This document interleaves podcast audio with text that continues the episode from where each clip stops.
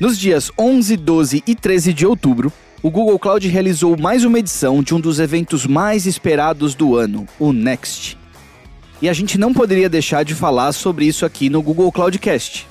Eu sou Daniel Leite, executivo de vendas do Google Cloud. E eu sou Marcelo Gomes, também sou executivo de vendas do Google Cloud, e você confere agora os destaques sobre Data Analytics do Next 2022.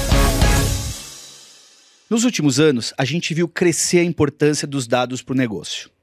Você sabe como analisar e explorar o melhor dos dados para definir ações e estratégias certeiras para sua empresa? A gente vai te ajudar nessa. Nesse primeiro bloco especial do Next, a gente vai conhecer as principais novidades de dados e analytics que foram anunciadas no nosso evento global. E para isso, eu tenho aqui duas queridas convidadas. A Beatriz Alonso, ela é Customer Engineer dentro do time de Google Cloud. Seja muito bem-vinda, Bia. Obrigada, é um prazer estar aqui. E também a Laís Dongia, que também é Customer Engineer no time de Google Cloud. Seja muito bem-vinda, Laís. Obrigada, é um prazer estar aqui. Maravilha. Pulamos aos agradecimentos já indo para o assunto direto. É, bom, Google Cloud anunciou no Next várias novidades na área de Data Analytics e sempre buscando oferecer uma nuvem muito mais aberta, mais extensível, o que é sempre muito bom para nós, para os clientes, para o mercado por, por total. É, começar com a Laís. Laís, quais as novidades ou qual das novidades você achou mais legal que foi compartilhado agora no último evento? Bom, legal. Para começar, é, agora o BigQuery, né, ele também vai suportar dados não estruturados. Então, ou seja, quem estava acostumado já a rodar consultas SQL contra, contra dados estruturados e semi-estruturados, agora também vai conseguir é, fazer isso com, por exemplo, imagens, com fotos. E o mais legal é que você vai conseguir usar todos os recursos nativos do BigQuery, como, por exemplo, Machine Learning, tá? Então, a, esse, essa notícia, né, ela... É, coloca o BigQuery como uma solução central aqui para análise de dados, né? Só lembrando, né, para quem não sabe o que é o BigQuery. Ele é a ferramenta, né, ele é o Enterprise Data Warehousing do Google, tá? Uma ferramenta serverless super poderosa. É, e aí agora ela fica cada vez mais poderosa, tá? É, para trazer aqui um exemplo, né, para quem está assistindo a gente, de como, que, como essa novidade ela vai impactar quem é usuário do BigQuery. É, digamos que você seja um corretor de imóveis e que quer identificar né, qual que é o imóvel que vai vender, tem a probabilidade maior de venda no seu território. Antes você conseguia criar um modelo de machine learning apenas com dados estruturados, né, como o valor do imóvel, metragem, número de quartos, enfim. Agora você também pode incluir dados de imagem e também de fotos. Então, ou seja, enriquece cada vez mais o modelo de machine learning e a análise que você pode fazer usando essa ferramenta. Legal, uma profundidade muito maior agora quando a gente olha para esse contexto de analytics, né? Sem dúvida. E é sensacional porque antes a gente só podia trabalhar com dados de texto, né? Então, assim, a gente utilizando dados não estruturados, todas as empresas acabam tendo e não tirando vantagem disso. Né? Mas eu acho que, além de ajudar essa questão nas análises, a gente tem novidades sobre o Big Lake também, certo, Bia? Sim, a gente teve. É, na verdade, a gente anunciou o Big Lake como plataforma baseada no BigQuery é, no início do ano. E o que a gente anunciou agora no Next é que a gente vai suportar mais ar, é, formatos de arquivo aberto, como Iceberg. Né? E a gente anunciou também que no futuro a gente também vai suportar UD e arquivo Delta.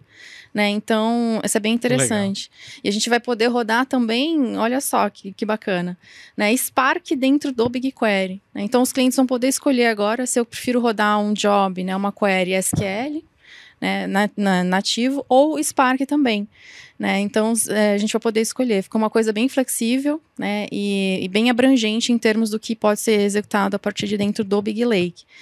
E além disso, também o faturamento fica mais é, simples de entender, porque era uma coisa que os clientes já estavam familiarizados, né? Slots no BigQuery, né? Então, é bem tranquilo e vai valer aqui também para o Big Lake. Que legal. E esse realmente era um pedido, uma demanda dos nossos clientes nos últimos tempos, né? Nossa, era assim, Dani. É tanto os novos formatos de arquivo, como também essa integração aí do Spark com, com o BigQuery. Muito, muito bacana. Que legal. O tema importante, Governança de dados. Você comentou agora do Big Lake, né? Google Cloud cada vez mais está centralizando, dando poder para o Big Lake. É, eu queria saber se tem alguma novidade nesse sentido quando a gente olha para a governança, é, uma vez que a gente precisa ter cada vez mais controle desse ambiente, né? Tivemos algumas novidades de governança também. É, o Dataplex, né, que a gente já anunciou também alguns meses atrás, agora ele vai suportar tanto o processo de data quality como linhagem de dados dentro do Dataplex. E antigamente a gente suportava é, um conjunto mais restrito, assim, de fontes, né, para é, ingerir esses metadados dentro do Dataplex. Aí agora a gente já anunciou que vamos suportar também Cloud SQL, Bigtable, Spanner e até mesmo Looker, né. Então a gente aumentou a área de superfície de onde a gente vai poder ter governança de dados, né, a partir de hoje. Então é bem bacana. Eu, eu né, indico quem tiver curiosidade assistir as sessões de Dataplex do Next também. Sensacional. Bom, e nesse avalanche de novidades que a gente tem, né, que a gente está falando de algumas delas aqui, eu acho que tem uma coisa muito interessante nessa, nessa questão que envolve duas ferramentas muito populares de BI, que seria o Looker e o Data Studio. Então, as duas é, que foram anunciadas dentro do Next.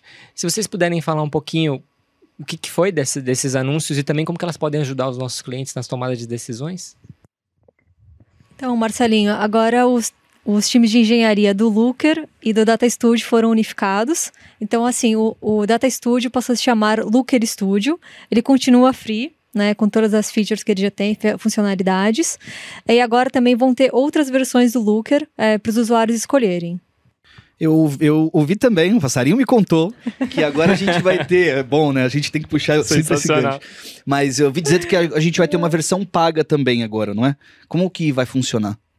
Exatamente, é o Looker Studio Pro. Né? Então, incluir algumas outras funcionalidades que os clientes estavam pedindo já do Data Studio, como, por exemplo, o controle de usuários usando o IAM do console do GCP, também controle de conteúdo.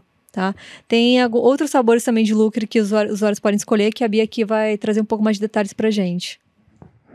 É, falando em termos de plataforma, então a gente já ajudava os clientes é, antigamente, né, com a camada semântica do Looker, que é o LookML. LookML tem ajudado muito no sentido de, dos clientes terem uma única fonte da verdade. E o que a gente anunciou no Next agora é que a gente está abrindo a camada semântica do Looker para terceiros também. Então, outras ferramentas de BI de mercado vão poder se conectar ao Looker para né, poder extrair algumas análises a partir dali também.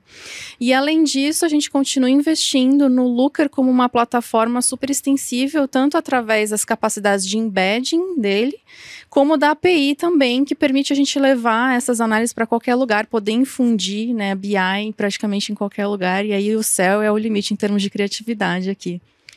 Que legal. O Google nasce como uma empresa de dados, se a gente pensar o nosso contexto Exato. lá atrás. E é muito bom saber e, está sendo provado a nossa evolução em termos de analytics, para pro, os clientes cada vez mais poderem usar o poder, como a gente disse no início do analytics, e ser mais disruptivo na sua oferta de negócio, no, no seu dia a dia. Bia, Laís, muito obrigado por participarem com a gente. Realmente foi meio enriquecedor. Obrigada. Obrigada pelo convite. A gente que agradece vocês por terem vindo. Muito obrigado. Você acabou de ouvir os destaques de Data Analytics do Next 2022. Se quiser ouvir as sessões sobre outros temas debatidos no evento, dá um play no nosso episódio completo sobre o Next. O link você encontra aqui na descrição. Ou navegue pelos demais blocos que você também encontra por aqui. Até a próxima!